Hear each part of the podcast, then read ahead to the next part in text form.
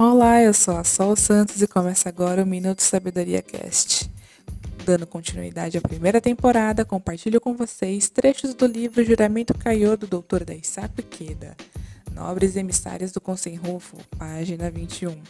Quando dei o primeiro passo na direção do Conselho Mundial em 2 de outubro de 1960, quase não havia integrantes da divisão feminina de jovens fora do Japão.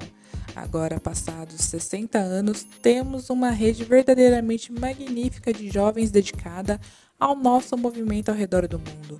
Nichiren Daishonin escreveu: De todos os ensinamentos expostos pelo Buda ao longo de sua existência, o Sutra do Lótus é o mais importante.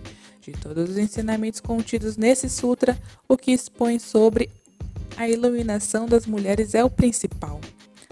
Iluminação das mulheres representa um ensinamento incomparável de igualdade e respeito à vida.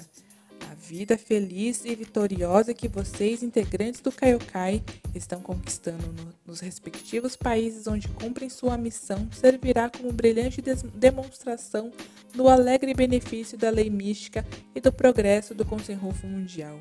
Esse pensamento me traz enorme alegria.